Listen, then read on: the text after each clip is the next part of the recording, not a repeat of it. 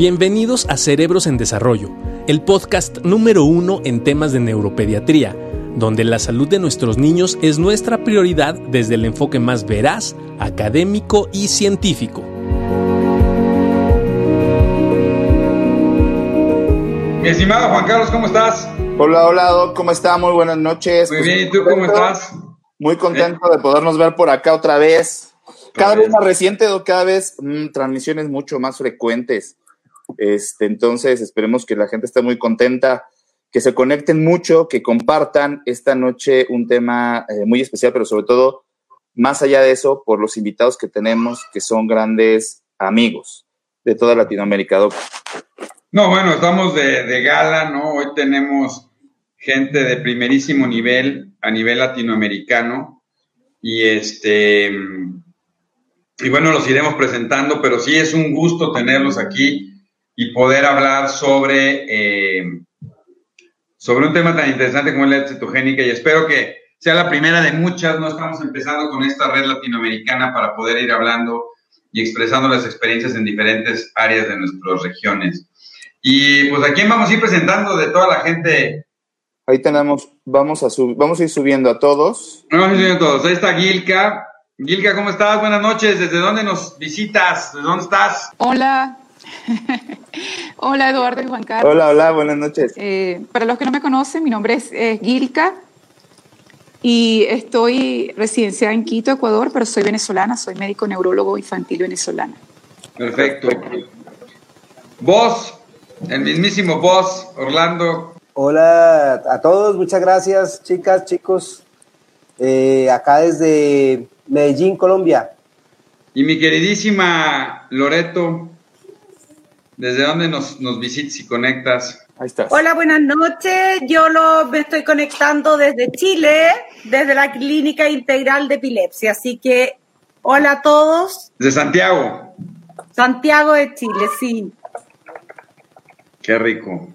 Oigan, pues, pues muchísimas gracias, gracias, por estar aquí con nosotros, este, por unirse en esta, en esta plática para un tema súper interesante. Todos nos encanta la epilepsia y a todos nos une este tema sobre la dieta cetogénica. Y no sé, Juan Carlos, si tú quieras empezar este, abordando con estos grandes ilustres. Muy bien, claro que sí, con todo gusto. Y es que, eh, fíjense que decidimos hacer este tipo de, de, actividad, sobre todo para los papás que nos están viendo y escuchando ahorita. Eh, movimos un poquito el horario, fíjense, por eso los estamos molestando tan tarde para ver si también se sienten más cómodos la gente que nos está viendo y nuestros seguidores eh, con el horario de las 9 de la noche.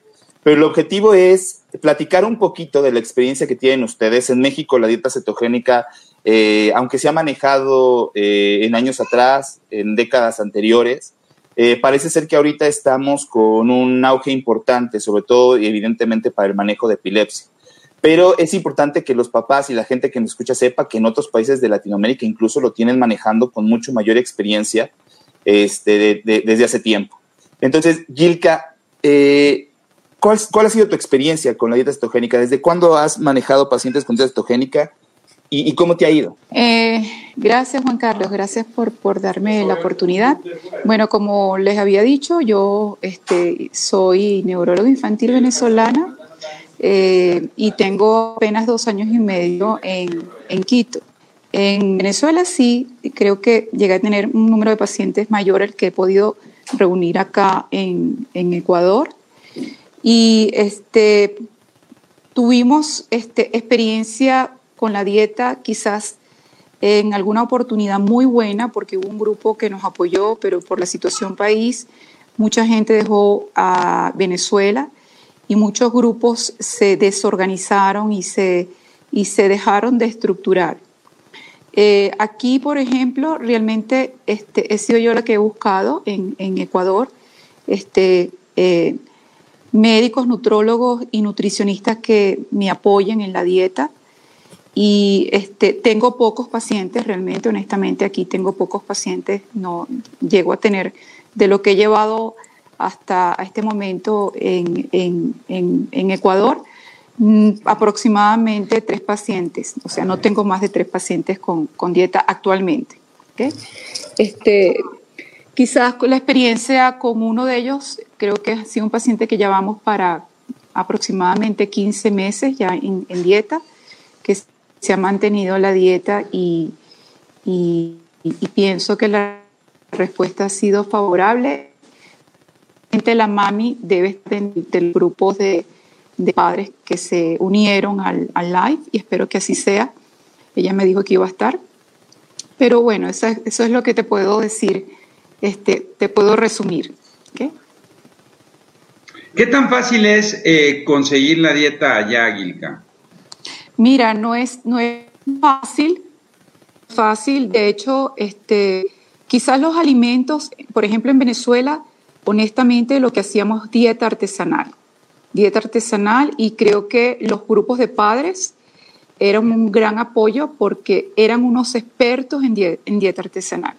O sea, yo tenía mamás que estaban realmente súper entrenadas y estos mismos padres ayudaban a otros padres a hacer y cumplir la dieta con productos artesanales, porque no teníamos este, los productos que facilitan la, la, dieta que ya todos conocemos. ¿Okay? Aquí en Ecuador es más fácil, más este, es costoso igual. Entonces los padres simplemente este, buscan este, los complementos los tienen que buscar afuera. Es mucho más fácil que, por ejemplo, lo que era la situación venezolana, e inclusive hacer una dieta artesanal en Venezuela por los productos que se utilizan, que generalmente son productos costosos a la hora de adquirirlos en el mercado, en el supermercado. Pero desde ese punto de vista creo que hay un inconveniente. Pues. en Venezuela ahorita, hoy día, creo que es más fácil que años atrás porque hay este, mayor acceso, mayor disponibilidad de alimentos, este, como para hacer una dieta artesanal pura. ¿okay? Aquí es muchísimo más sencillo, es muchísimo más sencillo, pero es costoso, es costoso, sí es costoso. Es un poquito para las personas que nos escuchan cuando se refieren a dieta artesanal, bueno, es dieta preparada en casa, ¿no? Que evidentemente lleva el mismo objetivo de, de volverse una dieta cetogénica, eh, provocar cuerpos cetónicos y posteriormente tener un efecto importante sobre la actividad epiléptica.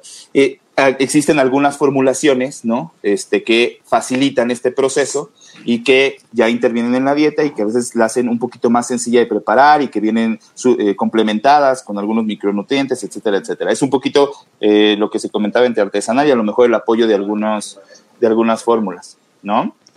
Muy bien. Orlando, Orlando Carreño desde Colombia. Orlando, ¿cómo está todo por allá? ¿Cómo estamos? Bien, bien, Juan Carlos. Afortunadamente, pues acá eh, también igual que todos eh, con el COVID, SARS-CoV-19, eh, luchando el día a día, pero, pero bien, afortunadamente estamos con nuestros pacienticos atendiendo mucha telemedicina y, y, ya pues algo presencial con todas las limitaciones que hay por eh, el pico. Estamos en este momento en un pico de, de la pandemia, entonces hay muchas limitaciones obviamente para el desplazamiento, movilización, eh, eh, la cuarentena, etcétera.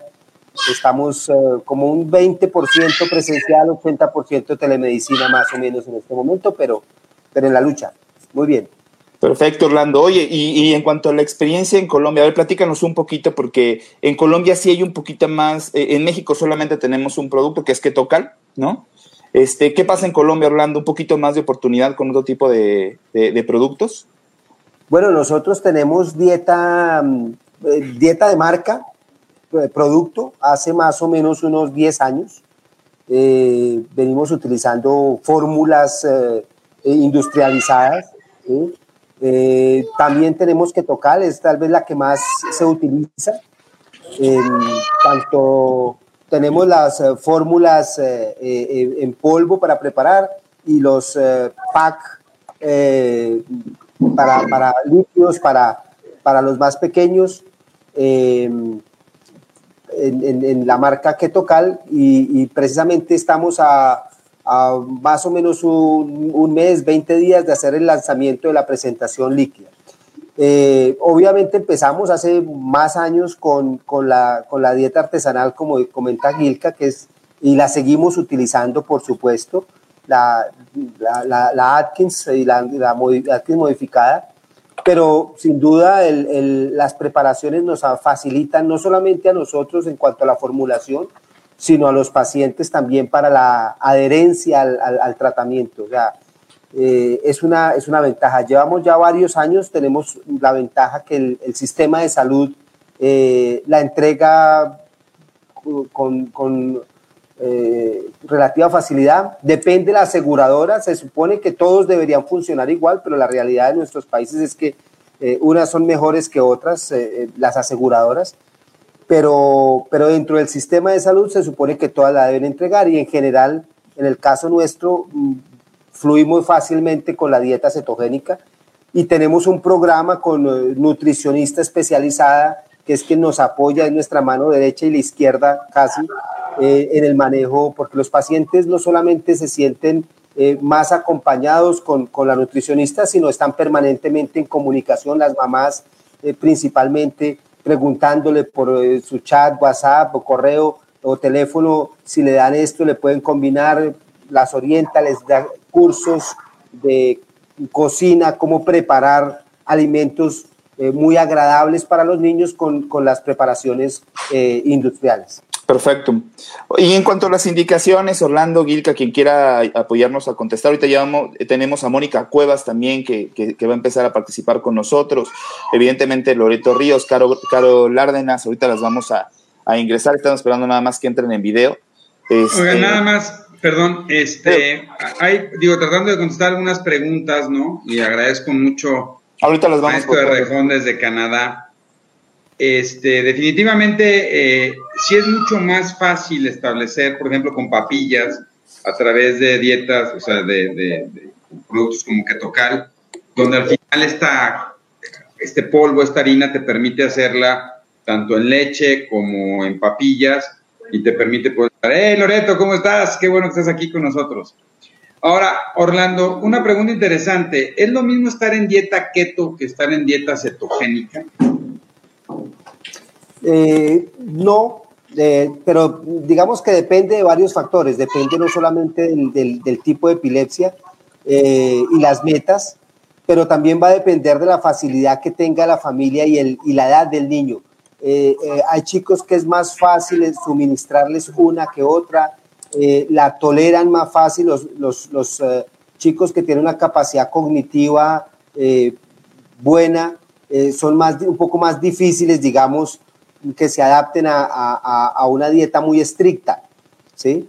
Eh, si tienen una vía, por ejemplo, gastrostomía, es mucho más fácil. Si tienen eh, vía oral exclusiva, pues es un poco más difícil. Y ahí básicamente viene la estrategia de la nutricionista, cómo entrena a las familias y a las mamás para poder hacer mezclas con alimentos. ¿sí? Ahí la dieta keto es un poco más fácil de, de manejar. Eh, mezclar con alimentos y es un poquito más fácil de tolerarla. Cuando uno dice que, la dieta es más fácil de tolerar, también está hablando de más fácil de tener un efecto positivo, porque la adherencia en este caso es muy importante para tener un, buen control de crisis, que realmente es lo que uno está buscando. Entonces, eh, la adherencia es, supremamente importante y ahí vamos a depender de varios factores. Loreto, ¿cómo estamos? Buenas noches. Muy bien, buenas noches. Un gusto saludarte. Loreto, platicamos un poquito de las facilidades que hay, en este caso en Chile, para el poder iniciar la dieta eh, cetogénica. Hablamos de algunos productos disponibles y de la dieta considerada como totalmente artesanal. ¿Cuál ha sido tu experiencia, Loreto? ¿Cómo te ha ido con dieta cetogénica en epilepsia?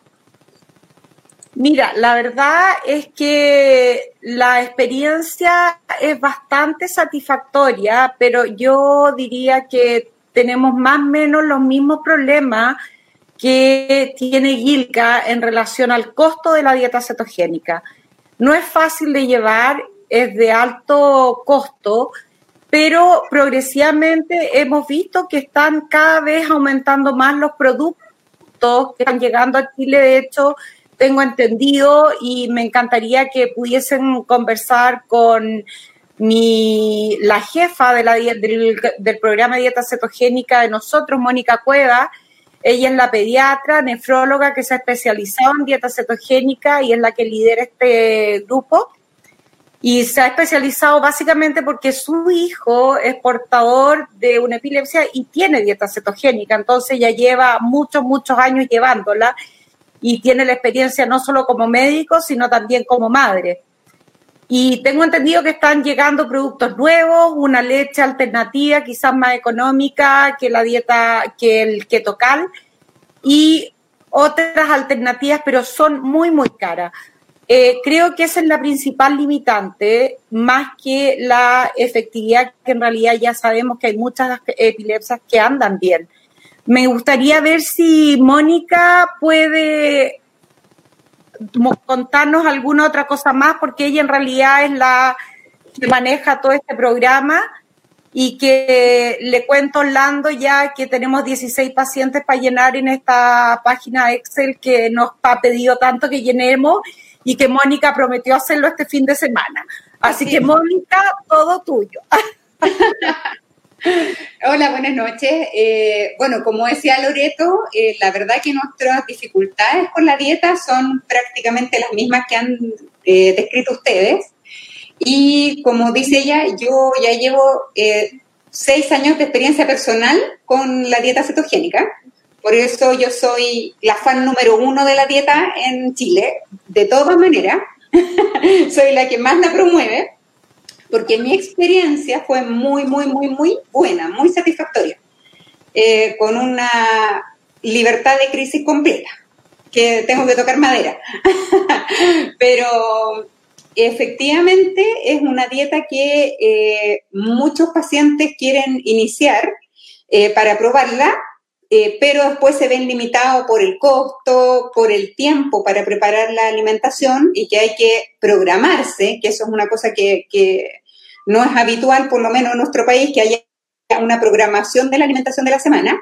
Y, eh, pero de a poco se han ido apareciendo otros productos que la hacen un poquito más simple, porque teníamos inicialmente solamente la leche disponible en polvo, pero ya tenemos disponibles leches que son líquidas y que pueden llevar, por ejemplo, al colegio y que parezcan mucho más a la alimentación de los otros niños del mismo colegio.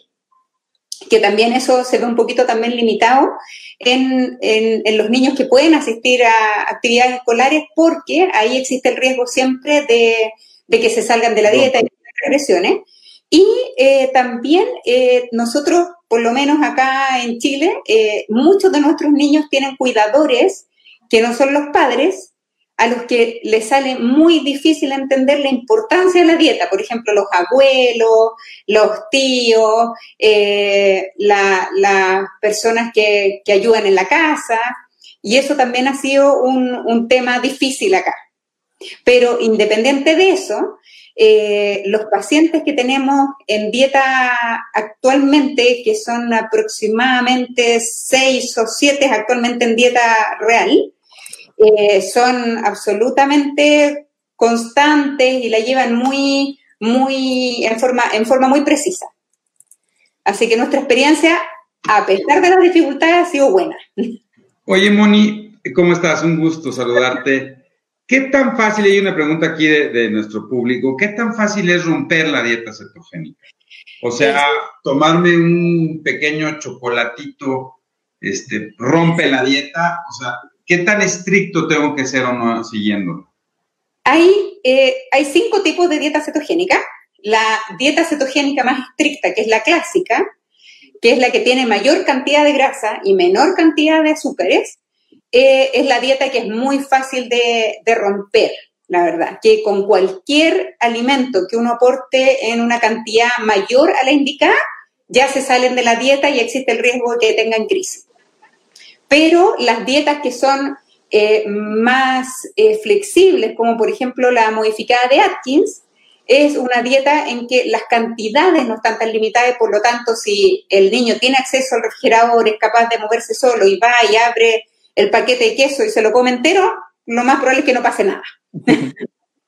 Claro, fíjense, eh, y, para todos, también para conocer cómo, cómo, lo han manejado, porque acá en México ha sido una labor importante que hemos venido eh, desarrollando de, de, que las personas sepan que la dieta cetogénica eh, principalmente la que iniciamos en niños y para epilepsia, no es la misma dieta cetogénica que se escucha para, para perder peso y, y, eso ha costado mucho trabajo el, ir creando conciencia en cuanto a eso. Entonces, es importante eh, saber que la dieta cetogénica va bajo supervisión, evidentemente, de su eh, neuropediatra, además acompañado de un equipo de nutrición especializado en dieta cetogénica, porque entonces como manejamos niños, evidentemente nos importa también que sigan creciendo de forma adecuada y que sigan ganando peso de forma adecuada. Y, eh, con dieta cetogénica se puede, se puede incrementar de peso y se puede eh, cuidar la talla también de los, de los pacientes. ¿Cómo les ha ido en, cuanto a esto? En cuanto a la concientización de que la dieta cetogénica en epilepsia y más para niños tiene que ser bien supervisada. ¿Cómo, cómo van con eso?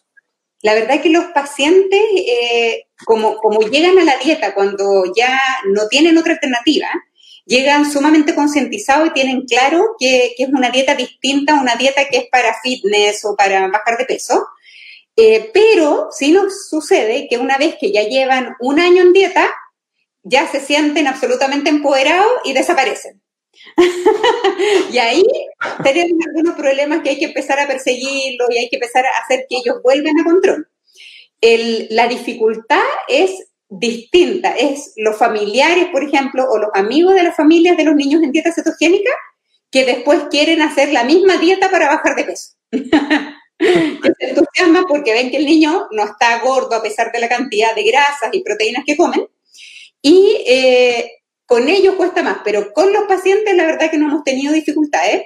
Y nosotros, a pesar de lo descrito en la literatura, no hemos tenido ningún tipo de retraso de crecimiento y, de hecho nuestros niños en dieta están la mayoría sobre el percentil 90. Son sumamente altos. Sí, sí pasa, ¿no? Y, también no sé si ha sido curioso para ustedes el observar que a pesar de que de repente inicie la dieta estogénica en niños un poquito más grandes, hablamos de etapas a lo mejor escolares, ¿no? Que aquí es como de 6 a, 12 eh, años más o menos, este, de repente cuesta un poquito más de trabajo iniciar. Este, Caro, bienvenida, eh, para conocer tus opiniones respecto a esto. Este, fíjate que a final de cuentas acá en México lo que notamos es que tenemos niños bien comprometidos, ¿no? Que a pesar de que ya están acostumbrados a cierto tipo de alimentos, cuando inicias la dieta y empiezan a sentirse mejor en cuanto al control de crisis, se apegan muy bien a, la dieta. ¿Qué tal te ha ido con esto en niños un poco más grandes? Eh, Juan Carlos, discúlpame, un segundo, ¿puedo poner mi mano? Claro. Es solo para presentarles porque en el fondo aquí como en mi clínica somos casi puras mujeres. Entonces es una jerarquización terrible, todo muy ordenado, todo muy protocolizado, etcétera. Entonces, un poco para yo soy la neuropediatra, la epileptóloga, Mónica es la pediatra, nefróloga encargada de todo lo que es el control pediátrico del niño que está en dieta cetogénica. Y Caro es nuestra nutricionista, la que tiene que sufrir con las dietas de ajustes, etcétera, y cómo adecuarle la dieta a cada uno de los niños. Así que un poco para que conozcan, mira, estamos como en línea, pero al revés, ¿ah? debieras ponernos de derecha a izquierda. de izquierda a derecha. Es un, poco, complicado, es un poco complicado. Pero como te digo, un poco para contarte que ese es como el ciclo, te fijas que vamos en este orden y quien está controlando y que le preguntan si puede comer brownie y esas cosas es la caro. Perfecto. Y que de eso se trata, de un equipo multidisciplinario, ¿no? Eso es lo más importante. Porque de esa manera puedes llevar un buen seguimiento. Mónica, perdón, adelante. Digo, Caro, perdón, adelante. No, no te preocupes. Me, quería unir primero a la, a la, pregunta que había hecho anteriormente sobre cómo eh, no hacer que bajen de peso y mantener como una curva de crecimiento los niños que están haciendo la dieta cetogénica. Ahí es lo importante de mantener un control y que sea guiada por un profesional que obviamente una dieta cetogénica tiene que ser controlada porque la importancia de este equipo es ir controlando, por ejemplo, los requerimientos de este niño que en una edad tanto que sea preescolar, escolar o adolescente, los requerimientos de estos niños van variando y para asegurar ese crecimiento, las calorías que necesitan, eh, por supuesto, van variando para asegurar ese crecimiento.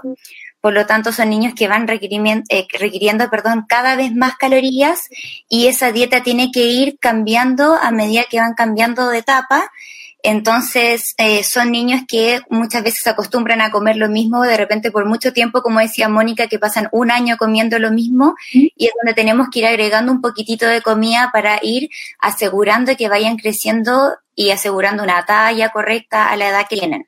Entonces ahí es como muy necesario y recordarles que tienen que ir teniendo controles y que no vayan desapareciendo, uniéndome a esa pregunta anterior. Perfecto.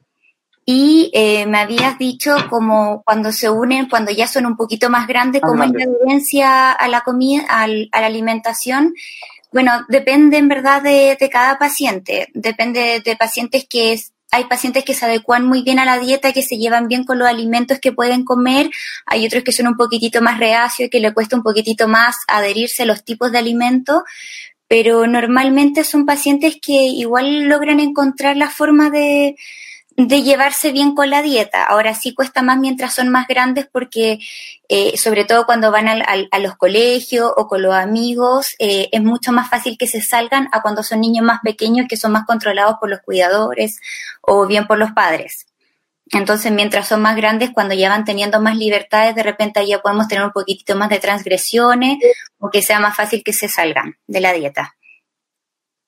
Claro, claro. Este, Orlando, tu experiencia en cuanto a, en cuanto a padecimientos, ¿no? Sobre todo en pediatría que, que, manejamos síndromes epilépticos, ¿cuál ha sido tu experiencia? ¿En qué pacientes tienes, eh, has aplicado mucho más dieta estogénica? ¿En cuáles has tenido mejor respuesta? ¿Cómo te ha ido? Eh, yo estoy un poquito dolido porque Loreto dice que, que, las juiciosas, las ordenadas son ellas y nosotros no, pero tiene razón, tiene toda la razón. Eh, por eso, bueno, pero por eso estamos los hombres hasta arriba, si te fijas. ¿no? Ah, por eso nosotros tenemos que estar rodeados de la nutricionista, la pediatra, todo igual para que compensen. Mira, Juan Carlos acaba de decir algo que me, que me parece que es importante resaltar. Uno de los problemas de la dieta cetogénica que nosotros nos hemos encargado de eh, crear es que la hemos dejado para las epilepsias más difíciles, más complejas, las super refractarias. En lugar de hacer todo lo contrario, yo prácticamente la gran mayoría de chicos con epilepsia deberían tener una dieta más sana, que es una dieta cetogénica, eh, la de Atkins, como, como comenta Mónica, eh, ojalá todos empezáramos muy temprano a adaptarnos a una dieta que de lejos es una dieta más sana, una dieta fisiológicamente mejor. Entonces, parte del problema es que hemos dejado la dieta cetogénica como si fuera para las epilepsias más severas. Eso también nos genera un problema y es que las más severas son las que menos responden. Entonces, eh, eh, al principio, cuando empezamos a, hacer eso, pues la tasa de respuesta era un poco más, más baja, ¿sí? Porque teníamos las epilepsias más severas. Por supuesto que hay epilepsias que son, eh, hay chicos que son más candidatos para el tratamiento como tal eh, las deficiencias de GLUT1, las encefalopatías epilépticas tempranas y encefalopatías en general, los chicos con West refractario, los chicos con Dravet, sobre todo si es el gen, eh, eh, la, una fracción del gen SSN1A. Pues las, hay epilepsias que pueden tener más indicación como tal para dieta específica y entonces ya ahí hablaríamos, como decía Mónica, con dietas más, más, con concentraciones cetogénicas más altas, 3 a 1, 4 a 1, en cuanto a grasas, proteínas. Pero eh, en general, mi, experiencia va más a, invitar a que bajemos el, uso de la dieta cetogénica o la terapia cetogénica de, la mayor complejidad a ampliarla, a usarla con más pacientes. No necesariamente la fórmula eh, industrializada, que obviamente el costo es un limitante, sino el manejo nutricional. La gran mayoría de nuestros chicos con epilepsias eh, de, mediana complejidad deberían estar en una dieta en una terapia cetogénica, una dieta, digámoslo así, cetogénica mezclada, para que además vayan adaptándose un poco más fácil a, estos, a, esta variación de alimentos. y, finalmente, creo que el, trabajo de, Caro y de, las nutricionistas en general es fundamental, porque no es solamente balancear la dieta, que ya es muy complejo, eh, sobre todo en los chicos que toman otras medicaciones y que sabemos que el, jarabe de una medicación puede tener más concentración de azúcar que otra, entonces sufren permanentemente pidiéndonos a los, a los neuropediatras o a los pediatras si podemos cambiar una presentación de otra de un, un anticonvulsivante.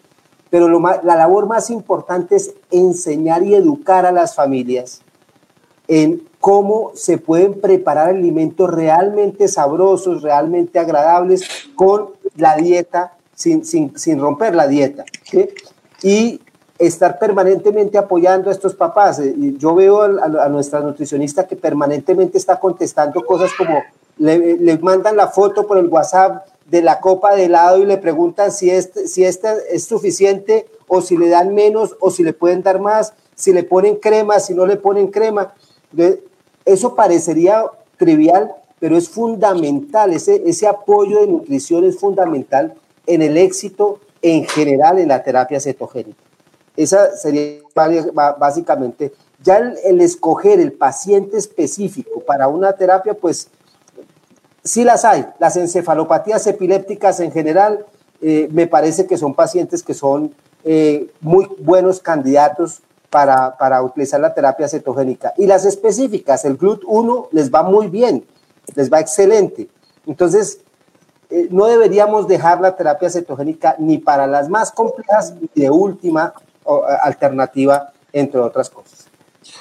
Totalmente de acuerdo, Orlando, y, es algo que, tienes mucha razón. O sea, actualmente eh, los consejos de dieta cetogénica nos hablan de poderlo iniciar de una manera eh, más precoz, ¿no? e inclusive con muy buena respuesta en pacientes, por ejemplo, con espasmos infantiles, que es lo que nosotros hemos estado eh, trabajando eh, un poco más y estamos por arrancar con un protocolo este, más amplio para, estos, estos pacientes. Y lo que decías es muy cierto. A nosotros nos ha funcionado muy bien la posibilidad de tener a nuestros pacientes en seguimiento eh, por WhatsApp, lo cual ha sido una maravilla porque la nutrióloga y, nosotros podemos estar al pendiente perfectamente bien del, tipo de alimentos que, eh, que, van consumiendo los, los niños. Eh, quisiera preguntarles un poquito eh, respecto a qué hay de los efectos adversos.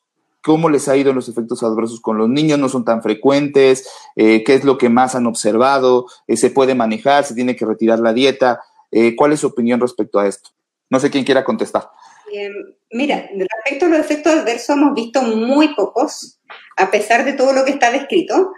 Eh, como les comentaba anteriormente, no hemos visto retraso de crecimiento, eh, tampoco desnutrición en nuestros pacientes, aunque eh, un paciente de los que tuvimos tuvo en, en un tratamiento previo un raquitismo.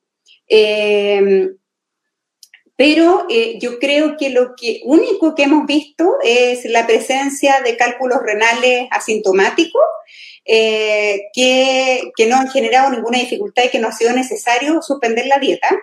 Y la elevación inicial eh, del colesterol, que después de aproximadamente seis meses vuelve a los niveles normales. Y, y aparte de eso, igual a mí me gustaría eh, remarcar algo que dijo Orlando. Yo creo que es esencial, esencial, después de, de haber aprendido con los pacientes que hemos tenido, la selección del paciente. Porque el iniciar la dieta implica eh, un montón de trabajo. Es un trabajo bien intenso, tanto de, educación, de la preparación de, de, la dieta por parte de la, de la nutricionista, del cálculo preciso. Son bastantes horas que, se tienen que, que, poner a disposición del paciente y lo que nos pasó inicialmente fue que nosotros, a pesar de que el paciente no, no, teníamos claridad de que iba a seguir la dieta de forma estricta, la iniciábamos y eh, algunos de los, de los pacientes iniciales que tuvimos dejaban la dieta a la segunda semana por la dificultad o porque eh, les era mucho más fácil dar los medicamentos. Entonces yo creo que ese, ese tema es esencial en, en el inicio de la dieta cetogénica. Claro, definitivo. Este, Doc, adelante, adelante, Doc. Sí, yo quiero preguntar, sí. digo, quiero... Loreto, Loreto, quiero. Adicionar eh, un efecto adverso que Mónica se olvidó y que fue por el abandono que hizo nuestra última paciente, que fue un síndrome diarreico agudo, que fue muy difícil de controlar. Era un adolescente, adolescente grande ya, y la verdad es que eso fue muy difícil de controlar y finalmente tuvo que retirarse la dieta, peso que está feliz porque además de disminución de crisis había bajado como 12 kilos y era, tenía una obesidad mórbida, pero tuvo que dejar la dieta. Así que ese es otro factor importante, los cálculos, la diarrea, lo que no hemos visto, aumento el riesgo de infecciones, no hemos tenido nunca, creo uno, eh, pero eso, y por supuesto es importante la selección porque nosotros de hecho intentamos al principio hacer incluso cursos de dieta con un chef capacitado, etcétera, y no prendió. Fue difícil. Yo creo que es importante todavía que en Latinoamérica tengamos la cultura de, tengamos el conocimiento suficiente para atraer y mantener al paciente. Es por eso que estas reuniones las encuentro tan importantes, porque si nos unimos como Latinoamérica, sin duda esto va a ser más, porque ¿qué es lo que pasa en Chile? Van a un centro y el neurólogo les dice, no, a mí no me gusta la dieta. Van a otro y dicen, sí, podría ser que resulte, pero es bien difícil y tan cara. Y al otro dicen, sí, es la oportunidad. Entonces, como no existe una unidad en el gremio médico y en nosotros como especialistas, es muy difícil que el paciente se sienta comprometido y se sienta que realmente esto les va a aportar. Entonces, frente a la primera dificultad que ellos tengan, van a abortar la posibilidad de continuar el tratamiento. Porque como todos queremos la solución inmediata, no entienden que esto toma un tiempo y es necesario tener paciencia y adherirse adecuadamente. Claro. Sí, exacto. Yo, yo te iba a decir eso y, varios de los comentarios de la, de la audiencia, nomás no los quiero dejar pasar, es uno, a veces se ve la dieta como la posibilidad de poder dejar los fármacos antiepilépticos, ¿no? Igual que pasa con el cannabis. De repente es, doctor, quiero darle CBD, ¿por qué no quiero darle los antiepilépticos? No, esto es una terapia que se adiciona al proceso terapéutico de las epilepsias y que yo creo, Orlando, como bien decías, cada vez hemos entendido que no solo las epilepsias, encefalopatías epilépticas o generalizadas, sino habría que empezar a buscar en epilepsias de repente focales con displasias, ¿no? Y darle una entrada, pero no es para quitar otros medicamentos, ¿no? Es, es una adición de... Dos, mucha gente está preguntando, ¿no? Eh, y yo creo que las nutricionistas, bueno, y parte de la, de intención de hacer este grupo latinoamericano es poder dar, porque es bien interesante, ¿no? Todo el mundo habla de, la dieta, Orlando, de lo que deberías o no, pero no hay como guías especializadas o guías por lo menos. Y hay muchas preguntas aquí de, bueno, ¿qué le puedo dar a mi bebé? ¿Qué le puedo dar a mi hijo? Sí le doy, no le doy, le doy café, le doy té, le doy este palta, no le doy palta, ¿no? ¿Qué hago con esto? Entonces es súper interesante estas cuestiones. Y la otra es que me gustaría dejárselas a todos, ¿no? nosotros vemos la mayoría somos neuropediatras, pero hay mucha gente que está diciendo, soy adulto y me encantaría empezar con la dieta. ¿Qué tanto sabemos de la dieta para pacientes con epilepsia? Bueno, dos, dos, dos, apuntes antes, Eduardo. Eh, nosotros eh, eh, llevamos, como les decía, más de 10 años con, con dieta de fórmula, digámoslo así. Eso eso nos ha enseñado dos cosas. La primera es que los médicos creemos que sabemos manejar la dieta y realmente no la sabemos manejar. Para eso están los expertos como las nutricionistas o los nutricionistas o nutriólogos.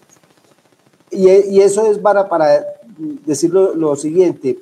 Eh, generalmente los médicos en este sistema nuestro, los neuropediatras, formulamos la dieta y mandamos luego el paciente a que continúe en controles con, con nutrición.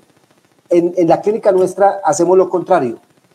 Primero enviamos el paciente a que sea evaluado por nutrición, por lo que dice Loreto. Muchas veces el paciente por su epilepsia puede ser candidato para la dieta, para la terapia cetogénica, pero la familia no. Y, las condiciones socioeconómicas de la familia no. Y muchas otras circunstancias eh, van a hacer que fracase. Al principio teníamos tasas de, fracaso muy altas, tasas de deserción muy altas. En la medida en que la nutricionista es quien primero aborda, eh, después de la consulta en donde el neuropediatra considera que es una buena alternativa, pasa a nutrición, nutrición hace un filtro completo, una historial eh, de, de, toda la alimentación del chico, del mercado que hacen en la casa, las posibilidades que tienen de manejarlo, porque a veces nosotros no tenemos en cuenta esas, esas situaciones, eh, que trabajo social y nutrición sí lo tienen en cuenta. Una vez es mejor candidato, ahí sí se inicia la formulación. Y ojo, iniciamos la formulación en consenso con nutrición, casi que, porque el médico es muy dado a formular el, el, levetiracetam tantos miligramos por kilo y creemos que la dieta es igual pero realmente la dieta debe ser más organizada desde el lado de nutrición que desde el lado médico inicialmente. La, la, experiencia que hemos tenido, o sea, para nosotros nutrición es el inicio y el permanente continuo del manejo, es clave en el, en, el, en el, acompañamiento, no solamente enseñarle a preparar muy rico una torta o no, no, eso es, eso es complementario. Otra cosa importante, Eduardo, que dices con las medicaciones, la gente piensa que es para suspender medicación no solamente no es para suspender medicación, esa es una ganancia secundaria. Si nos va muy bien con la terapia cetogénica, obvio que puedo intentar quitar medicación alguna. Pero lo más importante es la mezcla, la combinación de las medicaciones con dieta. En el, en, las, en el chat eh, eh, estoy leyendo algunos comentarios de, de nuestras personas que nos están viendo y veo con frecuencia que preguntan, ¿quién me recomienda una buena nutricionista ceto? ¿Quién, ¿Dónde consigo una buena nutricionista ceto? No, esto es una nutricionista dentro de un equipo terapéutico y es una nutricionista no solo que sabe manejar muy bien la dieta cetogénica, que conoce muy bien qué es el topiramato, qué es la lamotrigina, cuánta azúcar tiene el frasco de quepra, eh, la lacosamida, o sea, que sabe muy bien, que ha estado permanentemente, que todas las semanas está en el staff del grupo revisando no solamente temas de nutrición, sino artículos de epilepsia, que conoce muy bien qué es un GLUT1, que te habla de genética de la, de la epilepsia. Entonces, no es una nutricionista en un consultorio alejado que sepa manejar dieta cetogénica, no, es una nutricionista dentro del equipo, parte fundamental del equipo de epilepsia refractaria de cualquier institución y cualquier clínica. Eso para dejarle eh, ese mensaje a, las, a las personas que no es quien me recomienda una, una nutricionista, sino dónde puedo llevar a mi hijo que tiene una epilepsia de difícil manejo a un equipo interdisciplinario en donde además pueda tener alternativa de una terapia cetogénica.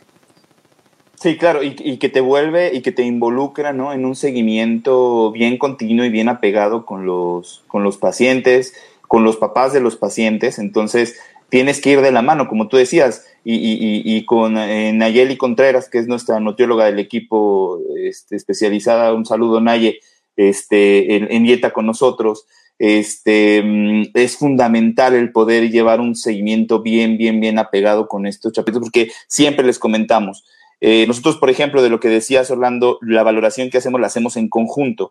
La hacemos tanto en neurología pediátrica como eh, nutrición pediátrica con la especialista en dieta cetogénica y la hacemos eh, simultánea, ¿no? Y vamos sacando preguntas que sabemos que nos interesan a ambos y evidentemente ya se hace toda la, somatometría y los percentiles que hace nutrición y después vamos todo el cálculo de dieta cetogénica. Pero evidentemente también eh, tenemos a nuestro nefrólogo, tenemos eh, a nuestro gastroenterólogo, tenemos que ir echando mano de diferentes especialistas eh, porque, porque se, se, requiere, ¿no? Y se, y se va requiriendo dependiendo de cada uno de los, de los pacientes. Yo quisiera, Doc Barragán, no sé qué le parece, si podemos ir dando algunas respuestas a las preguntas. Hay muchísimas preguntas, muchas gracias a toda la gente que, que nos está viendo, muchísimas preguntas. Este, entonces, algunas, algunas preguntas, este, Eh, para a ver, Loreto, una pregunta, Loreto, porque Loreto y yo tenemos este gusto, bueno, junto con Orlando, ¿no? Sobre los trastornos del neurodesarrollo. Y evidentemente el inicio de la dieta cetogénica en epilepsia lo ha abierto hacia, hacia mm, trastornos del neurodesarrollo, específicamente hablando de autismo o de trastorno por déficit de atención. La dieta cetogénica puede ser una buena alternativa para pacientes con epilepsia y trastornos comórbidos dentro del neurodesarrollo como trastornos de atención autismo. No sé. Está cerrado el micro, Loreto. ¿Está cerrado el micro? Tu micro. Eso porque mi marido me recordaba siempre que no había nada más hermoso que una mujer que no hablara, ¿vieron? Pero, pero,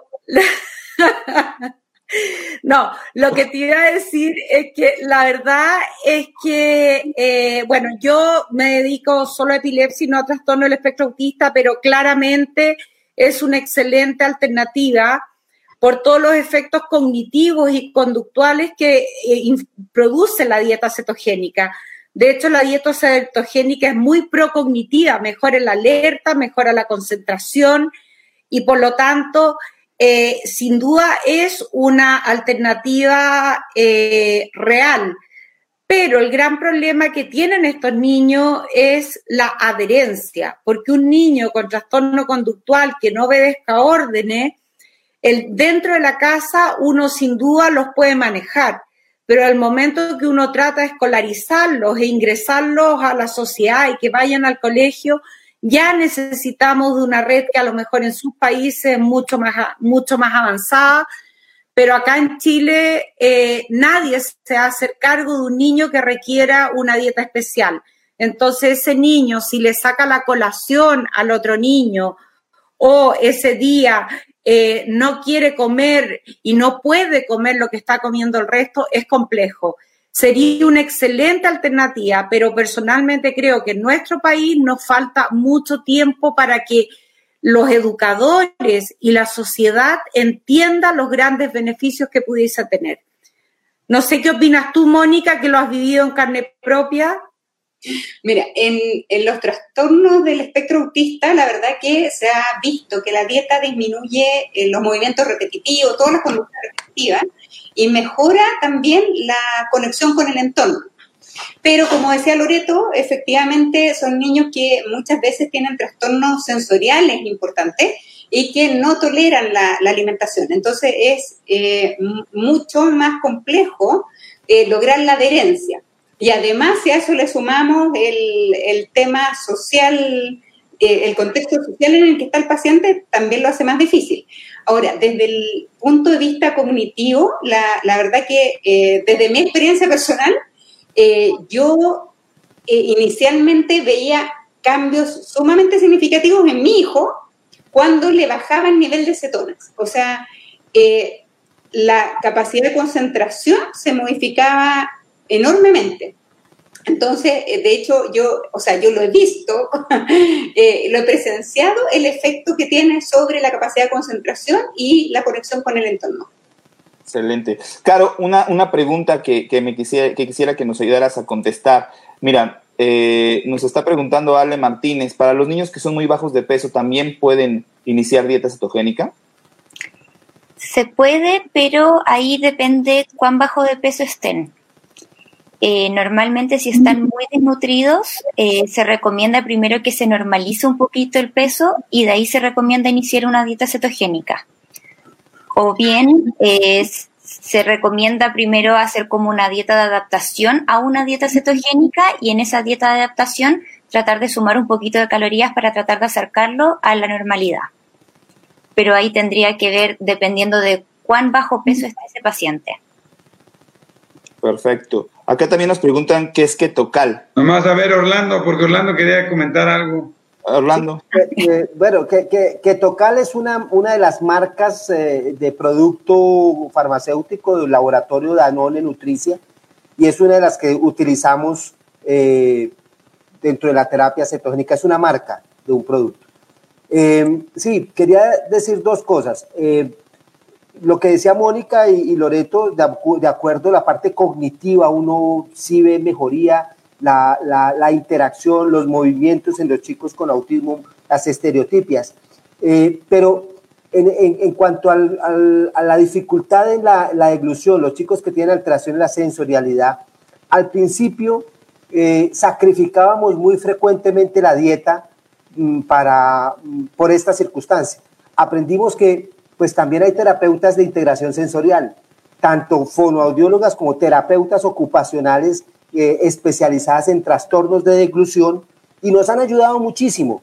Entonces, el chico, el, el, niño que empieza con dificultades eh, de deglución o que tiene trastorno de deglución por, por, un trastorno de integración sensorial, que tiene dificultades para la, eh, usar esta terapia cetogénica, ya lo pasamos a la terapia de integración sensorial antes de pensar en retirar la, la, terapia y nos ha ido muy bien, mejora muchísimo y nos ayuda a, a, que podamos continuar con el tratamiento. Lo otro que comentabas de adultos, de la, del, antes de que se nos olvide qué pasa con los adultos, eh, pues hay dos cosas bien importantes. La primera es que los niños crecen y se vuelven adultos y siguen con su misma epilepsia. Entonces, es importante que los neurólogos de adultos a quienes les entregamos ese, ese, ese chico que hemos cuidado durante tantos años, pero puede que esté o con dieta, o con la terapia cetónica de fórmula, o simplemente ha continuado el mantenimiento con una dieta cetogénica que le permite tener un buen control de, crisis. Porque igual que la medicación, eh, la, dieta puede durar muchos años, toda una vida, y por eso es adaptarse a, a este cambio de dieta. Recientemente terminamos con, eh, eh, con los colegas de adultos, porque en neuropediatría llevamos muchos años con experiencia eh, y, digamos que hemos aprendido las cosas buenas y las malas y los errores que hemos cometido. Los neurólogos de adultos apenas hace muy poco tiempo, menos de un año, están incursionando en la terapia cetogénica, así que hicimos en lo que se llama, aquí tenemos una, creamos una, un grupo que se llama el Consorcio de Centros de Epilepsia nivel 3, nivel 4, clínico y quirúrgico. Eh, entonces hicimos un consenso que ya está listo para, para enviar a publicación, consenso de, de, terapia cetogénica, y fue una experiencia muy interesante porque trabajamos neurólogos de adultos y neurólogos pediatras. Eh, incluso en el, en el programa nuestro eh, las mismas nutricionistas son las que apoyan tanto a los neurólogos de adultos como a los neurólogos pediatras. Entonces, esa experiencia de la nutricionista rápidamente ha ido preparando a los colegas neurólogos en ese, en ese, en ese manejo. Y sí, hay muchos adultos que, no los niños que crecen, que están con la terapia, sino los adultos a los que se les inicia, que se ve muy buena respuesta también en, en el control de crisis. Obviamente son adultos que tienen epilepsia refractaria que no están respondiendo con varios tratamientos y con la dieta, como dicen algunos, ¿por qué perdí 10 años o por qué perdí 15 años y no había empezado con la dieta antes? Bueno, así es, así es esto. Pero a los adultos también les puede ir muy bien, bien seleccionado el paciente, con la ventaja de que pues, los adultos, bueno, ventaja y desventaja, a veces los adultos somos más, más eh, eh, poco juiciosos con con, y poco adherentes a los tratamientos pero algunos que notan que se enganchan y les va muy bien, son muy juiciosos con el tratamiento de la, de la dieta cetogénica. Claro, por supuesto. Miren, otra pregunta interesante. Este, Loreto eh, Orlando dice, eh, ¿puede ayudar a los niños con retraso global del desarrollo, imagino, y, y esclerosis tuberosa? ¿Alguna experiencia?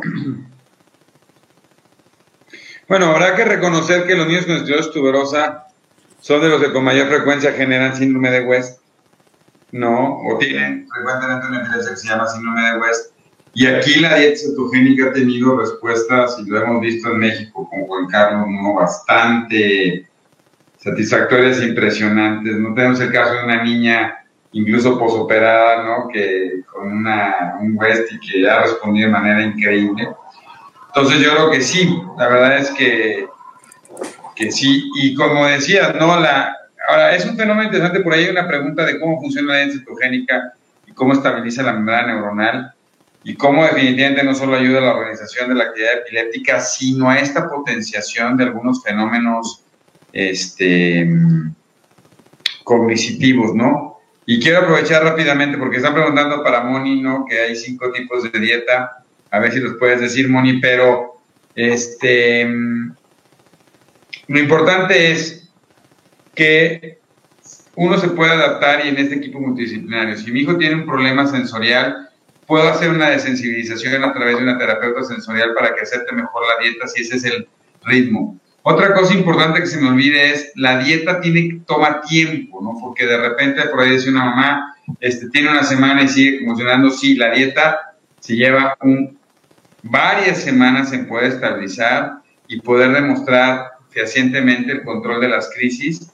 Y la otra situación es cuánto tiempo, Juan Carlos, puedo dejar una terapia una dieta o, terapia cetogénica. Bueno, eh, ahí la, la, respuesta, y ahorita este, esperamos la respuesta este, de Moni, Em, eh, bueno, de inicio nosotros lo que hacemos es un proceso de observación durante tres meses. Vamos eh, escalando la dieta eh, cetogénica en relación 1 a 1, luego 2 a 1, 3 a 1, depende de la edad del niño, de las indicaciones de la, de, la nutrióloga, si nos quedamos en 3 a 1 o llegamos hasta una relación 4 a 1, pero tenemos tres meses iniciales de observación. En esos tres meses, ¿qué vamos a ver? No podemos desesperarnos antes de ese tiempo tenemos que ir evidentemente viendo la respuesta en cuanto a disminución de crisis, tenemos que ir observando cualquier situación de efectos adversos y tenemos también que ir estableciendo eh, en algunos pacientes eh, cambios electroencefalográficos, no antes de los tres meses como anteriormente lo, lo hacíamos, hay que esperar un poco más para, para ver esta, esta respuesta y después de los tres meses eh, se hace un corte de caja en ese momento, ¿no? Y entonces lo que buscamos es saber si, si tenemos buena respuesta con la dieta cetogénica. En este, en este caso ya en dos ámbitos, porque eso es lo que los estudios ahora nos dicen, tanto en la respuesta que tengo en cuanto a disminución de crisis como en la respuesta cognitiva. Entonces, son dos áreas que nos interesan definitivamente de la dieta cetogénica, porque a lo mejor pasa, y nos ha llegado a pasar con algunos pacientes, que de repente tenemos una respuesta, eh, pues nada despreciable, a lo mejor de, de, una reducción entre el 40 y 50% en las crisis, que no es nada malo, pero una mejoría muy significativa en la situación cognitiva. Y los papás te dicen, ¿sabes qué? quiero quedarme con la dieta porque la verdad es que lo veo muy bien, lo veo más tranquilo, está durmiendo mejor, está aprendiendo mejor, está menos irritable, etcétera, etcétera, etcétera. Entonces, es importante esta valoración tanto de la disminución en la cantidad de crisis como la mejoría cognitiva. El tiempo. ¿Qué tiempo? Bueno, eh, por ahí se establece un tiempo promedio a lo mejor de 24 meses, ¿no? que es alrededor de dos años, un par de años eh, con dieta cetogénica. Eh, hay algunos padecimientos como GLUT1, donde la dieta cetogénica se vuelve en un tratamiento eh, de base y va siguiendo al paciente a lo largo del tiempo y vas determinando que no tenga efectos adversos, pero le resuelve prácticamente la situación de la enfermedad, entonces se va manteniendo de, de, manera mucho más crónica. Pero en el caso de los pacientes es importante también saber esto, que aunque la dieta cetogénica puede durar dos años, dos años y medio, tres años, es importante que ustedes sepan que la dieta cetogénica puede causar mm, beneficio a largo plazo. Eso significa que más allá del tiempo que la dejamos, la dieta cetogénica puede causar un beneficio que todavía perdure un tiempo más allá del, del, tiempo que, que, se quede el paciente con, con dieta cetogénica. Nada más para, para, para aclarar ese, ese punto y comentarlo. Este, Moni, nos pregunta Caro, eh, mencionaste cinco tipos de dietas cetogénicas, que es muy interesante porque de repente la gente piensa que solamente hay una, ¿no? Yo, yo oye la parte de keto y keto es keto y, y, y no saben que de repente en la situación eh, ya de aplicación clínica se puede elegir diferente tipo de, de dietas.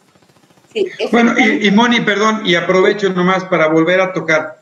¿Puedes diferenciar qué es dieta keto y qué es terapia cetogénica? Porque hay una gran confusión en muchas preguntas, ¿no? Y, y yo creo que es súper importante. Y luego que Caro nos ayude para ver lo de la suplementación que están preguntando. ¿Se tiene que suplementar o con la pura dieta es suficiente? Perdón. Sí, efectivamente hay cinco tipos de dietas cetogénicas que son la, las descritas desde el, el, el inicio del, de, del uso de estas dietas que eh, van desde las que tienen mayor cantidad de grasa, que es la dieta clásica, que eh, a medida que va disminuyendo la cantidad de grasa y por lo tanto tienen más posibilidad de comer eh, productos que contienen azúcar, un poquito más de libertad en el consumo de, por ejemplo, frutas, verduras, eh, ya so, son distintos tipos de dietas. La clásica es la más estricta, Después tenemos una que es modificada, que es un poquito menos estricta, que me habría gustado tener como, como mostrarles las proporciones. Eh, la dieta modificada de Atkins es, la, es esta otra en que no es necesario estar pesando todos los alimentos como en la dieta clásica, que es la que requiere una, una cuantificación muy precisa de los gramos de comida.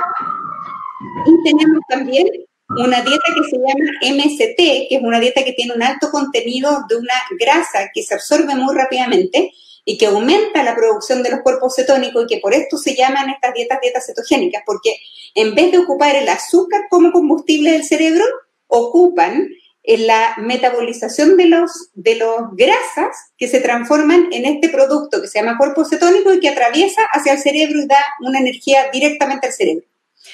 Y finalmente tenemos una dieta que se llama de bajo índice glicémico, que es una dieta que eh, se basa en eh, alimentarse con alimentos que tengan poco efecto eh, sobre la insulina que se produce en respuesta a los cambios de azúcar en la sangre. Y las dietas cetogénicas, en, forma así muy breve, son todas aquellas dietas que generan esta producción de cuerpos cetónicos como fuente de energía para el organismo completo y no a partir del azúcar como es la dieta occidental habitual. Y, y aparte de eso, a mí igual me gustaría recalcar algo que dijo Juan Carlos, que nosotros también hacemos, o sea, el compromiso del paciente al iniciar la dieta es que eh, tienen que mantenerse la dieta por tres meses para saber si tiene un efecto o no. Pero igual nosotros le decimos a los pacientes que la mayoría responden las primeras cuatro o seis semanas.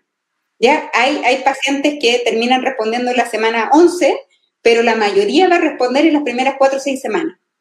Para que, los pacientes también lo tengan claro que en general la respuesta la vamos a ver más o menos rápido. Y y respecto a los suplementos, Caro, no sé si lo, quieres comentar tú. Sí, eh, bueno, en una dieta clásica, que son las primeras que habló Mónica, sí va a ser necesaria una suplementación, ¿ya? Eh, básicamente porque ahí eh, va a ser una alimentación donde no vamos a tener un alto consumo de fruta y verdura, por lo tanto las vitaminas y minerales sí van a ser más bajas. lo mismo va a ser, por ejemplo, con el consumo de calcio y vitamina D, por lo tanto sí va a ser necesario suplementarse.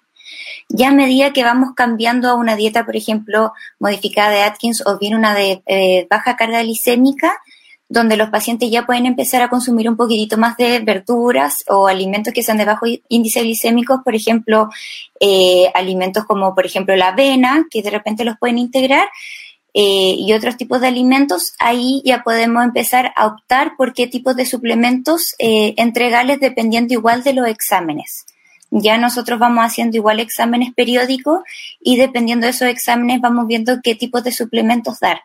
Mónica es normalmente la encargada de, pedir esos exámenes en la clínica y es la encargada de formular los suplementos. Por lo tanto, no sé si quieres eh, complementarme con algo.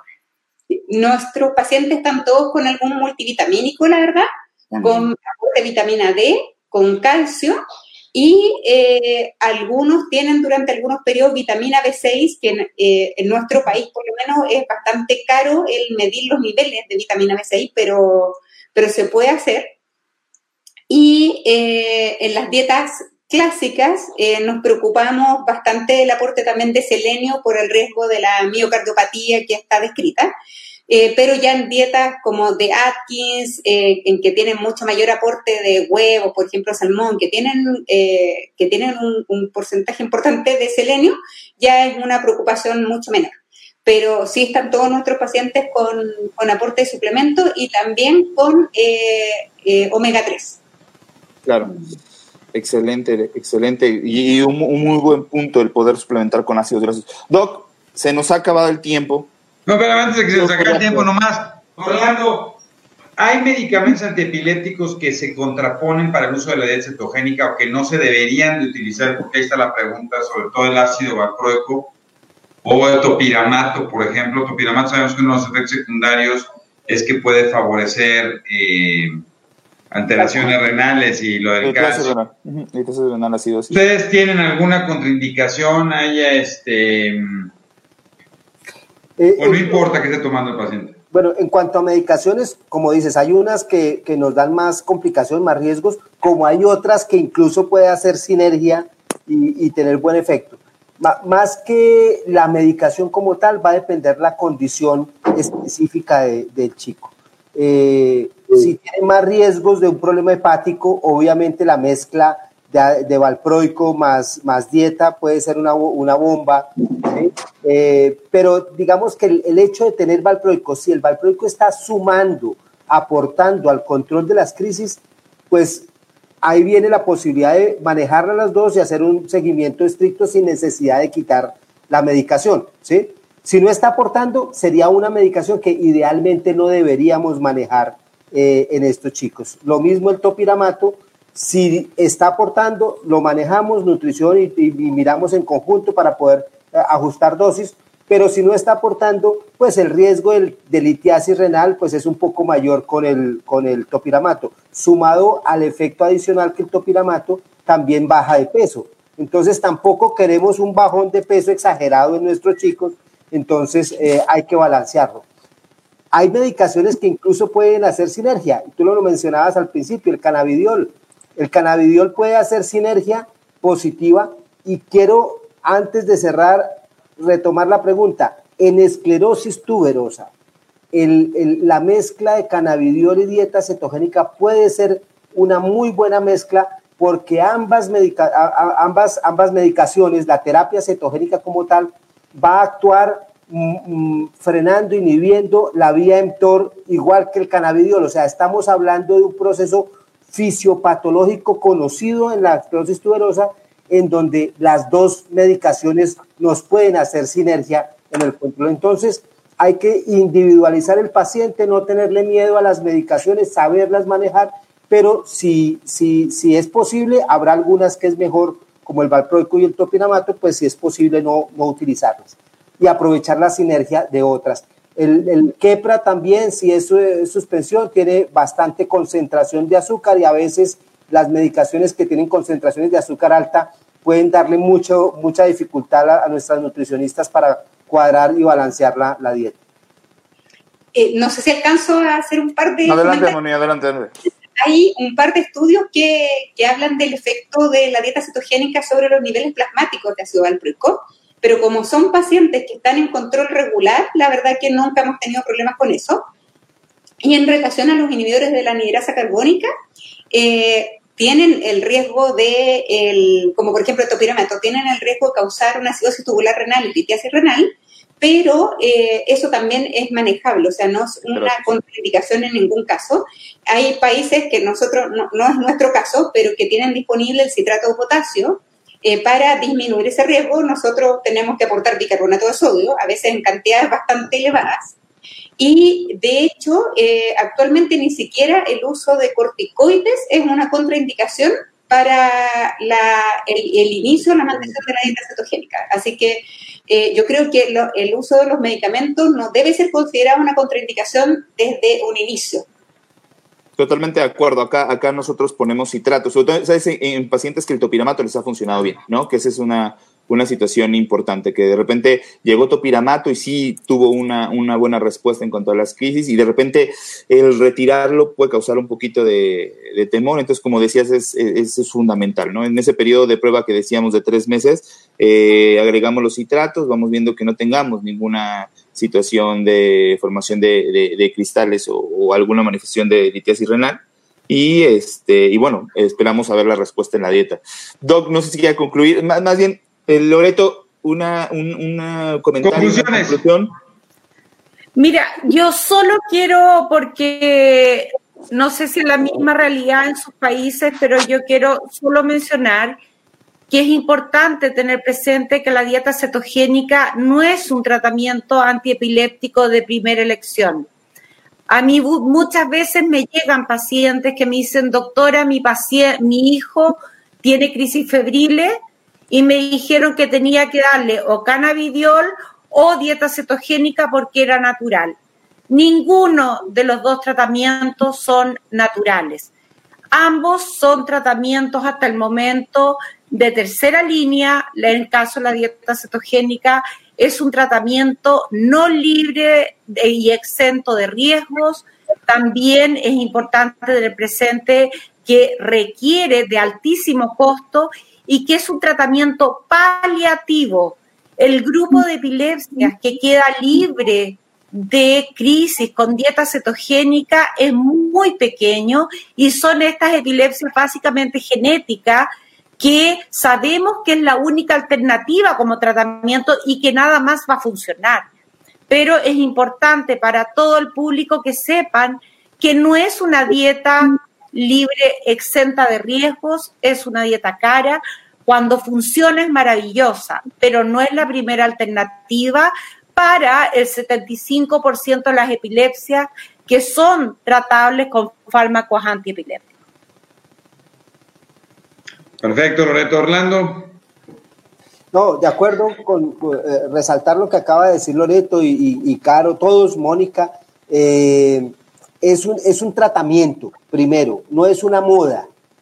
no sé ustedes, pero nosotros tenemos una desventaja y es que eh, en las redes sociales, en televisión, en todo aparecen las chicas modelos, reinas, promocionando el negocio de la dieta eh, keto. Eso es otra cosa totalmente diferente. Estamos hablando de un tratamiento que, como dice Loreto, tiene ventajas y desventajas y riesgos también importantes que bien manejados pues se minimizan. Eh, pero, pero no es voy a la tienda y compro una lata de la marca tal y la empiezo. Eso no, que no quede esa idea. Eh, hay que seguir no solamente aprendiendo en el día a día, sino compartiendo permanentemente con los papás, con los, con los padres, quienes nos han enseñado muchísimo. Es muy frecuente que las madres, sobre todo algunas que tenemos madres que son chef o, también nutricionistas o, médicos, pediatras, y a veces nos retroalimentan con detalles que son, se nos pasan, y son detalles importantes eh, en cuanto al manejo de la dieta y la adherencia.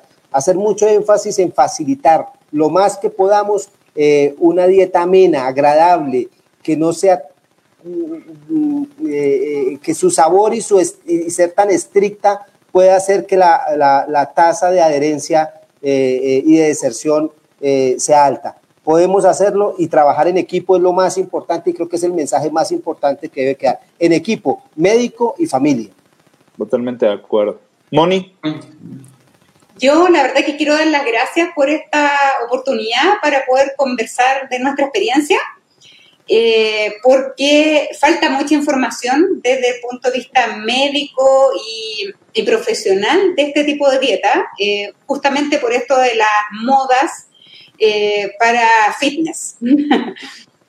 Entonces, yo solamente agradecerles esta, esta oportunidad. Caro. Sí, me uno, bueno, a las palabras de Mónica. Eh, gracias por la oportunidad, por sus comentarios y ojalá podamos seguir haciendo esto de educar a las personas y tratar de diferenciar lo que es la dieta cetogénica por un fin médico para ayudar a distintas patologías y diferenciarlo de lo que es una moda. Eh, educar a las personas que en verdad es lo más importante y tratar de diferenciarlo eh, a esto que ha sido como un boom de bajar de peso y de una manera que se ha ligado a algo que no es saludable y no es lo que estamos buscando. Así que muchas gracias por la oportunidad. muchas gracias a todos. Este, no, no, no, adelante. No, la realidad es que primero agradecerles a todos este, eh, por una respuesta tan rápida, ¿no? Sobre todo a la invitación. Muchas gracias. Evidentemente en este momento vamos a firmar un pacto fuera del aire para volver a repetir esta sesión.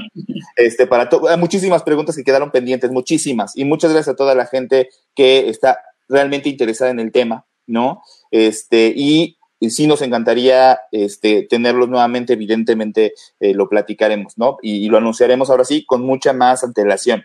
Este, ya lo comentaban, dieta cetogénica tiene que ser, eh, en el caso de la epilepsia, indicada por su neurólogo, lo comentaba Loreto, habrá que conocer bien el tipo de epilepsia en cada uno de los casos y aunque sea la misma epilepsia, el paciente cambia, ¿sí? Entonces, eso es muy, muy importante. Entonces, la valoración tiene que ser totalmente personalizada y por ahí respondiendo a alguna de las preguntas, no, no, no, todas las dietas son iguales para todos los pacientes.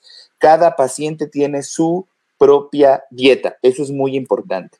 Y nada más recalcar, entonces, lo que decía también Orlando, esta situación de una dieta que se tiene que manejar en el ámbito clínico para buscar una respuesta en la reducción de crisis, eh, tiene que ser supervisada por un equipo multidisciplinario. Creo que esas son los, las, las, ideas importantes y que evidentemente estaremos pendientes de sus comentarios eh, y, de, y, de, las preguntas que nos hagan en, en, en la página de eh, Cerebros en Desarrollo, tanto por acá como por Instagram, que nos pueden encontrar así en, eh, pues en todas nuestras redes, incluyendo YouTube, donde queda esta plática de manera permanente y la pueden volver a checar cuantas veces gusten. Y si le parece, le propongo también subirla a nuestro podcast para que la gente lo pueda escuchar en Spotify.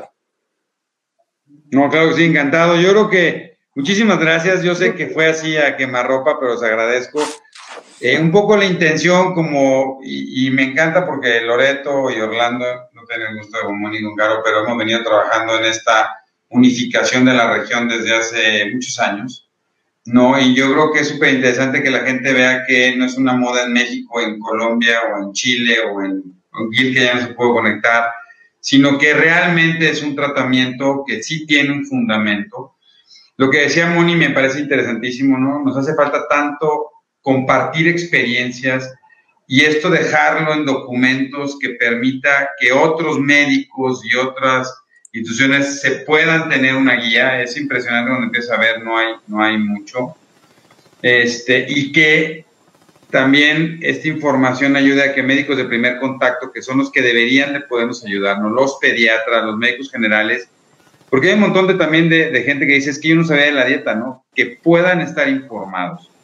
Yo creo que eh, ojalá nos podamos estar viendo en esas sesiones latinoamericanas que nos encantan y que podamos eh, contar con su experiencia de expertos. Muchísimas, muchísimas gracias. Este, y pues disfruten su noche, cuídense muchísimo, ¿no? Eh, los invitamos, por favor, a que nos ayuden a estar contestando, les vamos a estar diciendo, ¿no? Contestando las preguntas. Pues muchísimas gracias, se nos fueron una hora veinte, nos podemos quedar aquí otras dos horas. Yo espero, fíjate que hay muchas preguntas sobre epilepsia y le quisiera decir a Orlando, este, a Loreto y a Gilka que espero que ahí siga por ahí. Se nos, fue, se nos fue, tuvo un problema con la conexión, entonces, este, bueno, ni, ni hablar. Sí. Ni hablar. Pero ¿sabes qué? Me encantaría que pudiéramos hablar y empezáramos sobre epilepsias, ¿no? Y que pudiéramos un poco orientar a la gente sobre los tipos de epilepsia y cómo se van dando y cómo se tendría que hacer.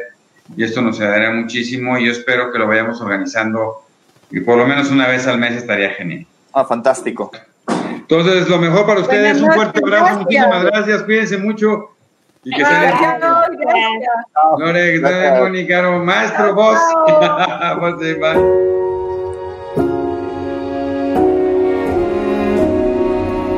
Cerebros en Desarrollo, el podcast comprometido con la idea de que en los cerebros de nuestros niños no hay límites Síguenos en nuestras redes sociales. En Facebook nos puedes encontrar como Neurología HIM, en Instagram como arroba Neuropedia HIM. Nuestra página web es cerebrosendesarrollo.com y si tienes cualquier duda o comentario, por favor escríbenos al correo electrónico cerebrosendesarrollo.gmail.com. Si este episodio crees que le puede ayudar o servir a alguien, por favor compárteselo. Le podrías estar ayudando mucho más de lo que te imaginas. Nos seguimos escuchando.